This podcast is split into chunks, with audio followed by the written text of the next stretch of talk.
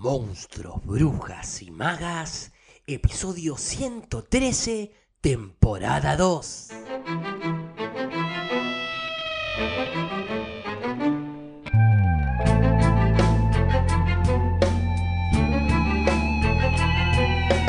Modo de adelanto, hacer un breve resumen de Tadeo Isidoro Cruz de Borges.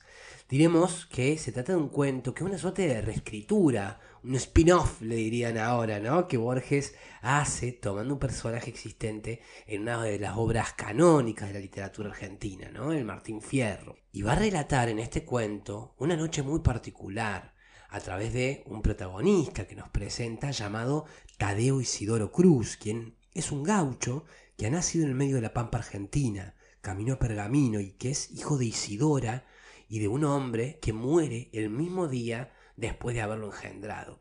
Y lo que nos va a contar el narrador es que según parece, Tadeo ha matado en el pasado a un hombre que se burlaba de él y por esto se ve obligado a convertirse en prófugo por un tiempo. Pero cuando la policía lo encuentra, decide pelear luego de rendirse. Bien, resulta que finalmente lo detienen y lo envían a formar parte de una tropa que lucha en las guerras civiles. Y para 1869 se nos cuenta que Tadeo Cruz, ¿no? Ya se establecido en un pequeño pueblito, está casado, tiene un hijo, incluso que es dueño de un campo, se ha calmado, ¿no? Pero un día, como sargento de la policía rural, recibe la orden de ir a buscar a un criminal responsable de dos muertes. Y se nos dice también que el hombre buscado es un desertor. Así entonces, una noche consiguen rodear al criminal y entonces sucede lo que Borges nos va a relatar en este genial y sintético cuento. Bueno, para escucharlo vamos a ver qué dice Jorge Luis Borges con biografía de Tadeo Isidoro Cruz que dice más o menos así.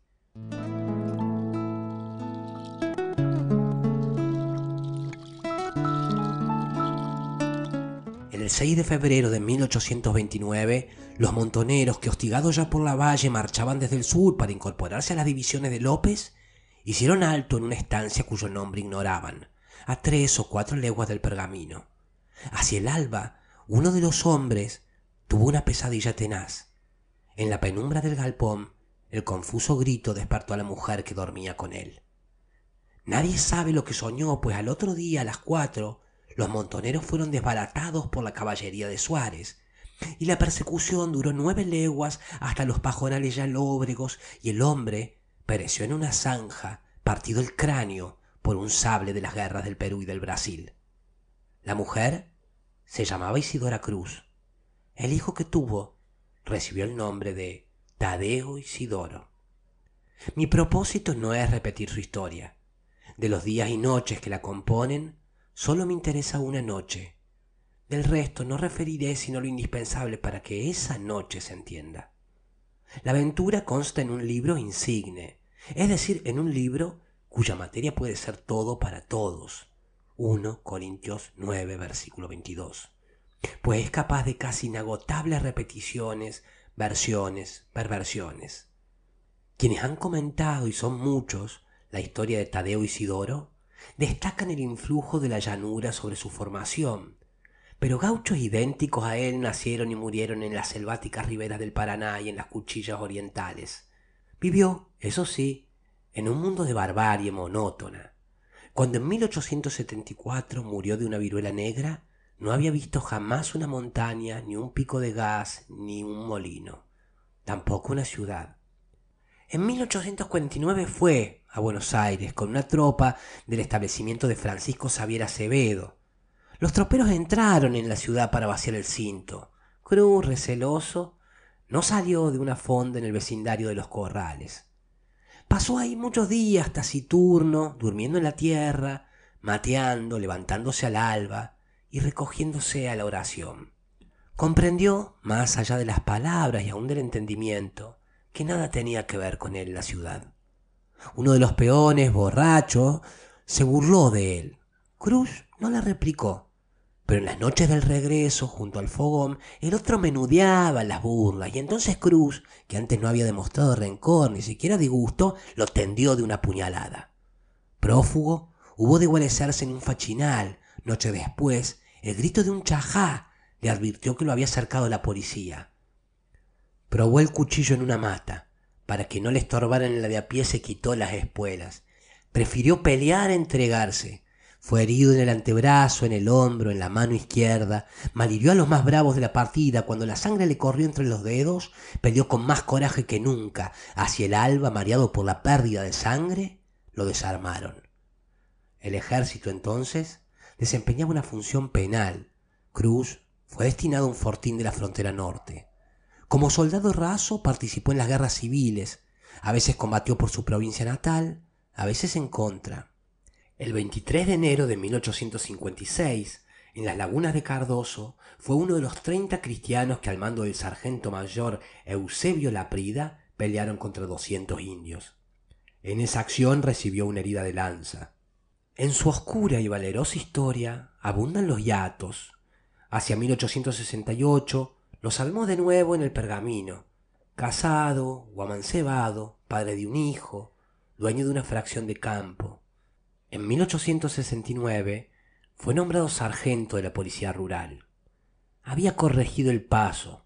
En aquel tiempo debió de considerarse feliz, aunque profundamente no lo era. Lo esperaba, secreta en el porvenir, una lúcida noche fundamental. La noche en que por fin vio su propia cara. La noche que por fin oyó su nombre. Bien entendida esa noche agota su historia. Mejor dicho, un instante de esa noche, un acto de esa noche, porque los actos son nuestro símbolo. Cualquier destino, por largo y complicado que sea, consta en realidad de un solo momento, el momento en que el hombre sabe para siempre quién es. Cuéntase que Alejandro de Macedonia vio reflejado su futuro de hierro en la fabulosa historia de Aquiles, Carlos XII de Suecia en la de Alejandro. A Tadeo Isidoro Cruz, que no sabía leer, ese conocimiento no le fue revelado en un libro. Se vio a sí mismo en un entrevero y un hombre. Los hechos ocurrieron así. En los últimos días del mes de junio de 1870, recibió la orden de apresar a un malevo que debía dos muertes a la justicia. Era este un desertor de las fuerzas que en la frontera sur mandaba el coronel Benito Machado en una borrachera, había asesinado a un moreno en un lupanar, en otra a un vecino del partido de Rojas. El informe agregaba que procedía de la Laguna Colorada. En este lugar, hacía cuarenta años, habíanse congregado los montoneros para la desventura, que dio su carne a los pájaros y a los perros. De ahí salió Manuel Mesa, que fue ejecutado en la Plaza de la Victoria, mientras los tambores sonaban para que no se oyera su ira. De ahí el desconocido que engendró a Cruz y que pereció en una zanja partido el cráneo por un sable de las batallas del Perú y del Brasil. Cruz había olvidado el nombre del lugar. Con leve pero inexplicable inquietud lo reconoció. El criminal, acosado por los soldados, urdió a caballo un largo laberinto de idas y de venidas. Estos, sin embargo, lo acorralaron la noche del 12 de julio. Se había guarecido en un pajonal. La tiniebla era casi indescifrable. Cruz y los suyos, cautelosos y a pie, avanzaron hacia las matas en cuya hondura trémula acechaba o dormía el hombre secreto. Gritó un chaja. Tadeo Isidoro Cruz tuvo la impresión de haber vivido ya ese momento. El criminal salió de la guarida para pelearlos. Cruz lo entrevió terrible. La crecida melena y la barba gris parecían comerle la cara. Un motivo notorio me verá referir la pelea. Básteme recordar que el desertor malhirió o mató a varios de los hombres de Cruz. Este, mientras combatía en la oscuridad, mientras su cuerpo combatía en la oscuridad, empezó a comprender. Comprendió que un destino no es mejor que otro, pero que todo hombre debe acatar el que lleva adentro. Comprendió que las jinetas y el uniforme ya lo estorbaban. Comprendió su íntimo destino de lobo, no de perro gregario. Comprendió que el otro era él. Amanecí en la desaforada llanura. Cruz arrojó por tierra el kepis, gritó que no iba a consentir el delito de que se matara un valiente y se puso a pelear contra los soldados junto al desertor. Martín Fierro.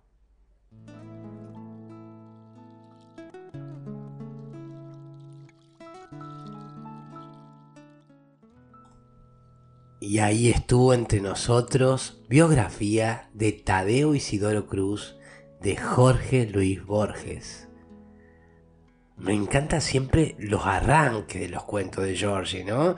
En este, por ejemplo, está explícita la función de dar a conocer los datos históricos, pero también siembra, siento, la pista típica del género policial que nos permite, al finalizar, atar los cabos con la revelación. También es interesante cómo va concentrando Borges el relato en esta única noche en la vida de Cruz, ¿no? condensándolo todo de manera tan magistral y cómo argumenta este gesto estético, poético, desde lo conceptual, diciéndonos a través de su narrador que la razón de centrarse en esa noche específicamente es porque cualquier destino, por largo y complicado que sea, consta en realidad de un solo momento.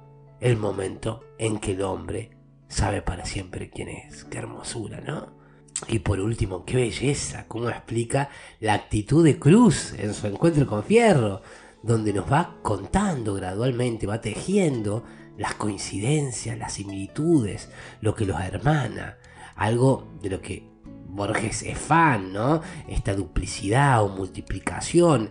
Recuerdo, por ejemplo, que en Deutsch Requiem, otro de los cuentos que leí para este mismo podcast y que les dejo abajo en las notas del episodio, también hace referencia a esto de aquel hombre eras tú, ¿no? Cuando aquel jerarca nazi, condenado a muerte, siente admiración por un judío al cual va a terminar matando.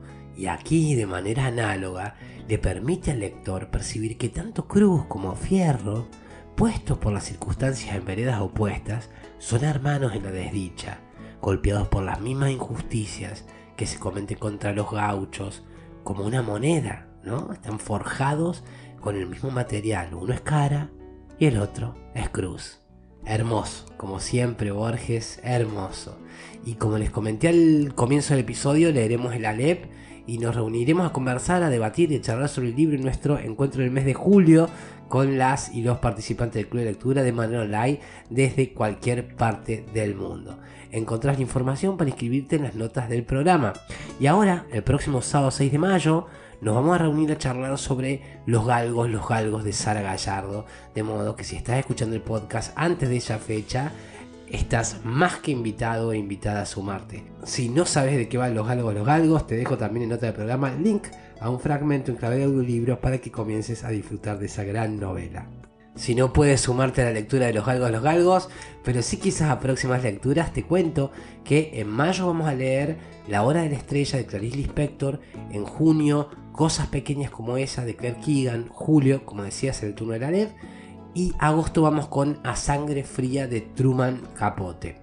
Encuentren un fragmento en clave de libro de todos esos libros en la nota del episodio donde también encontrarán información sobre los cursos, actividades que hacen sostenible el podcast, como así también link por si quieren invitar un coffee o colaborar y apoyar el podcast. Nos escuchamos entonces la semana que viene, el cual será un episodio un tanto especial porque no irá de audiolibros o análisis, sino de algo que suelen preguntarme bastante y es cómo leer audiolibros.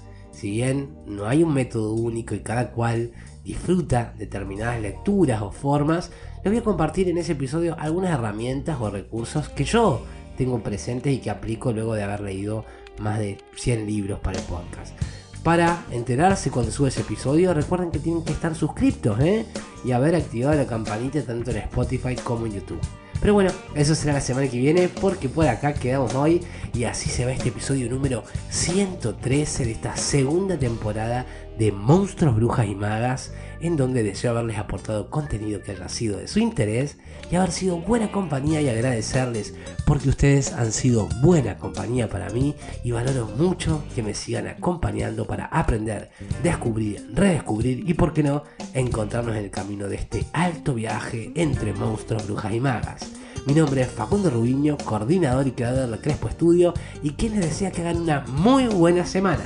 Ser entonces hasta el próximo lunes, pebetas, pebetes, para seguir con más Monstruos, Brujas y Magas a las 7 am por tu plataforma de podcast favorita.